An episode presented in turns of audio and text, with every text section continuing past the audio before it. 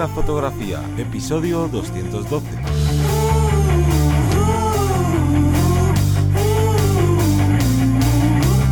Bienvenido o bienvenida al podcast que te enseña a vivir de tu pasión, es decir, vivir de la fotografía, donde semana tras semana te traemos todo lo relacionado con el mundo fotográfico como negocio, ya sea esa parte de marketing, de búsqueda de clientes, incluso, bueno, a veces de técnica fotográfica como vamos a hablar en este episodio. Me voy a presentar, yo soy Johnny Gómez y conmigo y contigo tienes a Teseo Ruiz. Hola, buenas. El capítulo de hoy, el episodio de, este podcast, aparte de tener una voz un poco diferente como la mía debido a un catarro, eh, de lo que te traemos, de lo que vamos a hablar es de cinco recursos creativos en iluminación. Pero antes, ya sabes, de que entremos en materia, toca el call to action, así que cuéntanos, Teseo. Bueno, pues una semana más, contaros que en videodelafotografía.es tenéis vuestra academia personalizada que por solo 10 euros al mes tenéis acceso a un montonazo de cursos, ya casi cercanos a los 50, 40 y muchos, y que este mes seguimos con estos dos cursos eh, especiales. Uno de ellos, de los que vamos a hablar hoy también para destacarlo, que es esta parte creativa, ¿no? Este eh, tipo de iluminación creativa y que, como digo, vamos a seguir desgranando eh, en este podcast. Recordaros, fotografía.es y ahí tenéis todo, todo el acceso a estos cursos. Entonces ya podemos continuar y una cosa que suele pasar a todas las personas que están empezando un negocio, incluso por desgracia la gente que ya tiene un negocio, que empieza a ver ahí mucha competencia o ve como la, la competencia digamos que le empieza a comer un poco de terreno y es como de oye, ¿cómo me puedo diferenciar? ¿Cómo puedo conseguir otra vez volver a tener esos clientes? ¿O cómo puedo conseguir mis primeros clientes? Y por desgracia, lo primero que se viene a la cabeza es, oye, pues voy a bajar precios. Así, obviamente, pues como soy más baratito, me van a preferir a mí.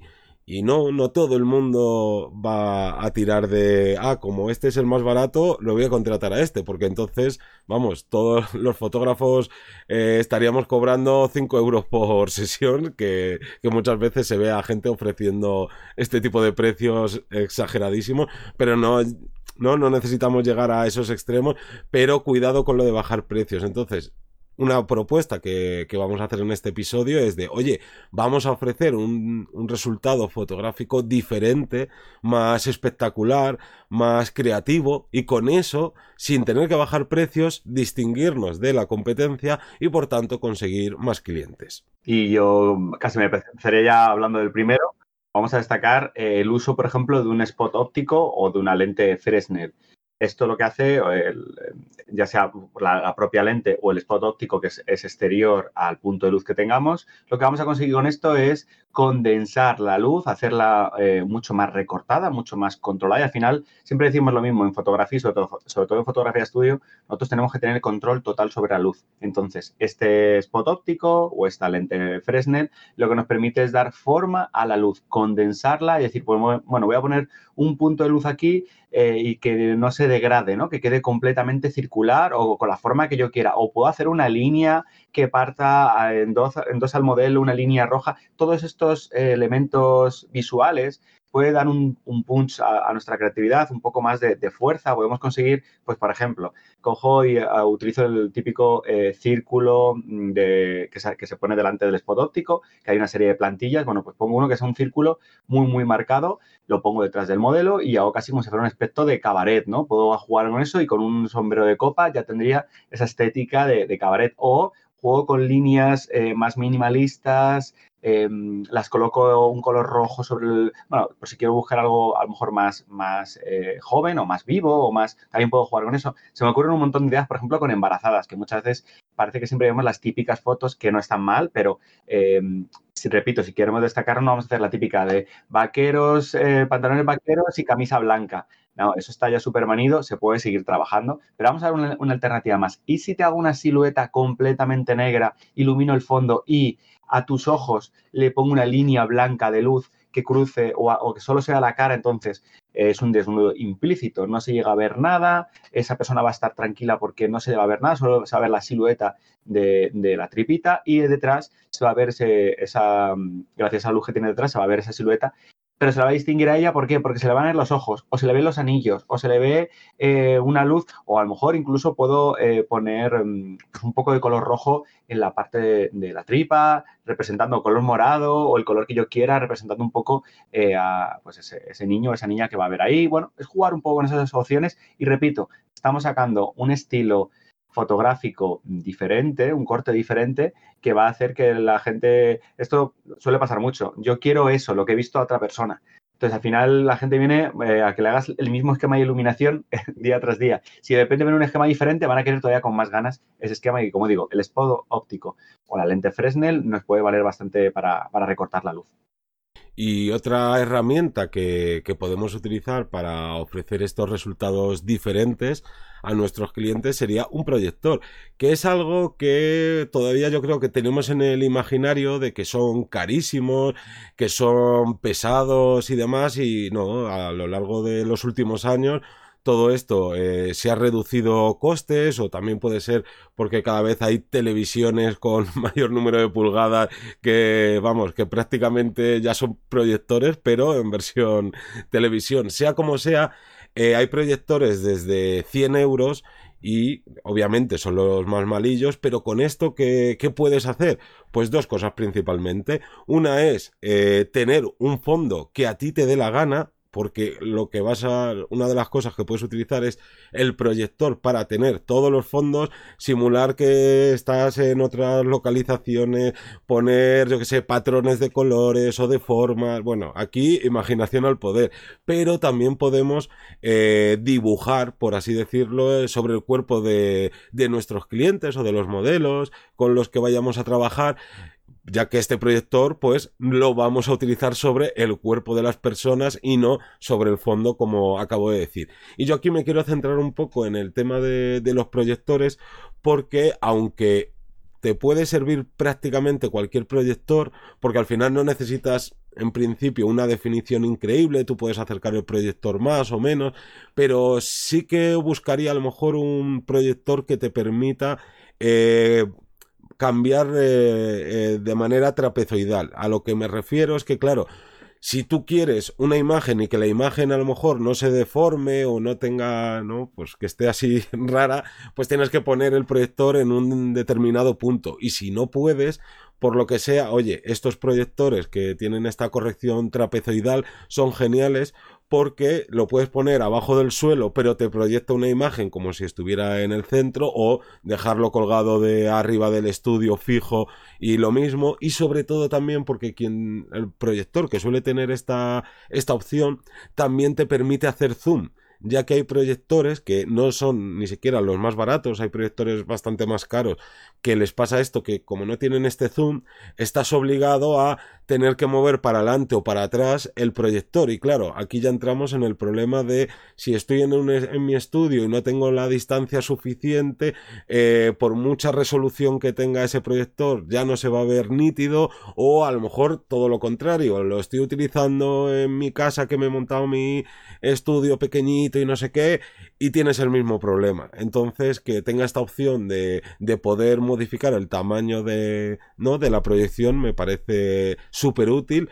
Y yo por lo menos la última vez que estuve mirando proyectores, a partir de 200, entre 200 y 250 euros, ya tenías proyectores que tenían estas opciones que te cuento y resolución Full HD que vamos, más que de sobra para, para este tipo de sesiones y no sé si tú quieres dar algún consejo. Sí, yo aportaría un, detalle más, eh, porque sobre todo si vais a comprar de segunda mano, eh, además de la cantidad de horas que tenga la bombilla, que eso, bueno, ahí no me voy a meter, la clave es que a día de hoy los proyectores que salen son eh, proyectores LED, por lo tanto, no trabajan el RGB como los proyectores antiguos, y el RGB, la proyección que tiene al final, pues esos son los tres colores que proyectan y, cuando se van moviendo, pues se suman de una forma a otra y nos dan esos, esos colores. ¿Qué pasa? Que a la hora de fotografiar, dependiendo de la, de la frecuencia del tintineo de la luz, por así decirlo, depende de la velocidad a la que disparemos, puede ser que no salga cada foto que dispare salga diferente porque a lo mejor hay una foto, de repente sale un poquito más verde, otra un poquito más azul, otra un poquito más roja, y esto es por la frecuencia a la que estamos disparando, eh, tiene que ser eh, el, doble de velocidad que, diafragma, si estamos en velocidad 100, diafragma 5.6, y a partir de ahí ir jugando. Esto que explico así muy rápido se puede eliminar, se puede mm, intentar eh, que no nos pase con un proyector LED, que ahí no habría ningún problema, pero claro, van a ser un poquito más caros, ya vamos a superar fácilmente los 300, 400 euros. Y luego, bueno, pues como bien decías tú, mirar ciertas prestaciones, el contraste es importante, si es 8000 a 1 o 1 8000, que siempre me lío, uno de los dos, eh, la cantidad de lúmenes, yo recomiendo que por lo menos que tenga un mínimo de 3000 lúmenes para estar trabajando con unas eh, ISOs cómodas pues de 1600. Eh, si tengo menos de, si cojo esos proyectores mini de 50 euros, pues a lo mejor yo qué sé, pues tendrán con 200 lúmenes. Eh, dice, bueno, pues hago una larga exposición ya, pero el modelo también se mueve, respira. Entonces, cuidado que se me pueda mover un poquito. Entonces, alternativas hay, más económicas o más caras. Si le vamos a dedicar a nivel profesional, eh, eh, pues un tiempo a ello, bueno, pues probar con alguno que os dejen, probar con algo un poco más malo, pero luego de cara a, imaginaos que ya se empezaba a pedir una, dos o tres sesiones o lo empiezas a implementar en tu día a día, yo me paso un proyector bueno, más costoso, que no tenga que estar viendo si, por ejemplo, me atintinea un poquito el color y ya no es rojo, es un poquito más verde, ¿no? Ese es uno de los, de los detalles. Y para meternos en el siguiente punto, yo añadiría como otro elemento eh, visual, creativo y que crea muchísimo ambiente es el fuego. Ahí me flipa el fuego, yo creo que es algo muy instintivo o muy de pequeños, como digo yo. Entonces, en este caso, la atmósfera que nos da el fuego no nos da muchos elementos. En iluminación continua cada vez hay más eh, paneles, pantallitas LED y demás que hacen como una especie como de, opción de representación, eh, por ejemplo, pues que a lo mejor tintinea eh, tres, cuatro veces y vuelve amarillos a rojos, hace combinaciones muy, muy, muy chulas. Entonces, en este caso, podríamos utilizar esa luz continua como, como una llama, pero yo me voy siempre a la llama original. Está genial poder aprovechar velas, eh, varias veces. Yo tengo un montón de velas que pueden dar un aspecto un poco más eh, dramático a la escena, más, eh, más duro, más, más oscuro. Podemos utilizar también algún elemento ardiendo, que esto hay que tener cuidado, hay que tener un espacio cómodo, siempre hay que tener una, nada de agua. Yo siempre digo paños mojados, que es lo más fácil a la hora de apagar elementos. Y, por ejemplo, yo aquí eh, os pongo el ejemplo del curso que hemos grabado, pues tenemos un, modelo eh, muy marcado, con mucho volumen al cuerpo, pero todavía queríamos hacer más épico, queríamos hacer que la luz em, digamos, pasara por todo el cuerpo, que se vieran todo, todo ese volumen y que en el movimiento que hiciera con el brazo unas mancuernas saliera el fuego en movimiento. Trabajamos en segunda cortinilla, con una eh, pequeña larga exposición, por así decirlo. Entonces, este efecto del fuego, con el torso, con todos los músculos, con todas eh, las gotas como de sudor, tal, claro, que ya súper épico y no es solo mm, traigo una persona eh, profesional que físicamente es un portento, sino que además le doy ese punch, ese extra de espectacularidad, ya no solo por el propio modelo, sino por la propia iluminación. Entonces, como digo, son truquitos, son herramientas extra que yo el día, por ejemplo, en este, en este caso, si quisiera trabajar con eh, gimnasios de alterofilia, de crossfit, de lo que sea, les enseño una foto, mira, vais a salir vosotros, eh, que os va a ver espectaculares, pero además vamos a poner elementos de fuego tal, bueno, pues puede ser una idea de, el extra digan, sí, sí, yo pago por, porque esto no lo he visto, ¿vale? Me parece espectacular y no es tan difícil quererme, si veis el, curso, es mucho más sencillo de lo que parece. Y otro elemento de estos que, digamos, no implica eh, mucho dinero, como es el fuego, serían las piscinas de juguete. Porque al final con, estas piscinas pues podemos eh, introducir elementos líquidos, ya sea agua para jugar, ¿no? Pues con, con reflejos, podemos utilizar algo que es verdad que, que se utiliza bastante, que es el, el efecto leche, ¿no? Que, que, en realidad no es leche, porque además la leche queda como más, mm, ¿no? Como transparente y demás. Entonces hay distintas cosas con las que se puede hacer. Eh, ya nos contarás tú una que, que hiciste o que habrás, no sé si habrás hecho más veces, pero que me parece muy chula con, con cereales. Pero aparte de una piscina de juguete, que es algo muy, muy económico, eh, también se podría em, construir, por así decirlo, como algo que ni siquiera, eh, que podría ser portátil, que, o portable más bien, que con unas pequeñas maderas para hacer como yo esto lo, lo digo a la hora de, sobre todo, jugar mucho más con, con, reflejos y no necesitar comprar una piscina gigantesca, que normalmente cuanto más grande es una piscina, pues más alta van a ser las barreras, pero con unas tablas de madera y luego colocando eh, unos plásticos para que, claro, todo esto no se te inunde el estudio o donde estés haciéndolo, pues con estos elementos que al final son baratitos, eh, puedes crearte como eso, una especie de mm, maxi piscina. Sí, es como una piscina en balse, una cosa. Exactamente. Y ahí todavía, pues con todo esto de los reflejos se puede hacer aún mucho mayor. La única pega que tiene, que tiene esto de jugar con, con el agua es que debes tener algo, un sumidero cerca para poder deshacerte de todo este agua, porque si resulta que en tu estudio el sumidero está en otra habitación, que es en el baño, que no sé qué, pues oye, lo mismo te toca eh, conseguir o comprar o que te presten una, una bomba de estas de, de achicar agua y llevar esa manguera por la que sale el agua hasta el baño o el sumidero más cercano. Pero vamos, que aunque no lo tengas cerca, ahí tienes otra opción para deshacerte de todo el líquido que utilices en tus sesiones. Claro, yo por ejemplo eh, tengo las dos opciones, tengo una piscina grande y al final ya las he contado son 80 cubos, 80 veces que me tengo que desplazar al baño para tirarlo y que son como 15 metros, entonces al final parece que no, pero te tiras fácilmente casi una hora para vaciarla. Eh, y luego lo dices tú, igual, yo lo hago con, cartón pluma, con madera, también no valdría, un plástico y te das la altura que tú quieras y haces ese espacio para poder eh, fotografiar y como disfrutar de esa, de esa, zona. La de cereales, pues si alguno o alguna se anima a hacer una sesión con cereales, está muy bien, está genial, salvo a partir de la media hora. Después de la media hora, esos cereales han cogido tantísima leche o tantísimo agua que se empiezan a deshacer, empiezan a oler muy mal. Eh, yo no sé cómo nos comemos eso. y, hay, que, hay que descartarlo entonces. Cereales que entran, 15 minutos 20, yo cogería un recogedor, los sacaría y los tiraría. ¿Vale? Porque a mí me ha pasado de hacer una sesión durante cuatro horas y, y, y tener que sacar y comprar cereales un montón y sacar tal y luego leer eso fatal. Pero bueno, eso es otra cosa, otro tema aparte. Ya por último, vamos a hablar de, la quinta posibilidad, el quinto elemento creativo, que sería el humo, y la luz de contra. Los llevo un poco de la mano porque mm, realmente eh, sin luz de contra el humo no destaca, no, se ve, ¿no? llama la atención. Por lo tanto, siempre tienen que venir un poco de la mano. Para hacer el humo, tan sencillo como una máquina de humo, me diréis, vale, pero yo no tengo máquina de humo, vale, pues un vapeador o cualquier elemento que dé un humo denso. Es importante que sea denso, porque si es muy, muy suave, como puede ser el humo eh, pues de un fuego, Sí, nos va a ayudar a que se vea un poco más eh, gris la escena, vamos a perder, eh, se va a lavar la, escena, se va, vamos a perder negros, pero no va a tener ese cuerpo. Realmente el humo mm, que a nosotros nos interesa es el humo que al principio tiene forma, figura, y lo podemos hacer desde una máquina de humo, aunque dentro de las máquinas de humo tenemos tres tipos de líquidos, el, suave, el medio y el pesado. Eh, cualquiera de ellos nos puede valer porque al fin y al cabo ese lo que va a quedarse es más arriba o más abajo, pero va a tener ese cuerpo. Por lo tanto, eso nos puede valer y con un vapeador o similar un cigarro electrónico también crea, también de la cantidad de, glicerina que tenga, va a quedar más o menos marcado, pero también podemos hacer un, dibujo bastante chulo. De hecho, en uno de los, de los vídeos de nuestro curso eh, utilizamos este vapeador muy pequeñito además, que nos lleva la modelo para darle un toque un poquito diferente a la sesión, iluminando con un coche que tenemos detrás, con los faros del coche y la modelo agachada echando el humo, entonces se ve alrededor y queda pues añade como, no sé, ambiente a, la, propia escena. Esto lo digo en este caso, pero si estamos en un estudio o tenemos un espacio, pues cuántas veces nos han dicho, ah, yo es que tengo el fondo blanco o el fondo negro y hago una foto en horizontal de plano general y me sobra muchísimo espacio por los lados, ¿no?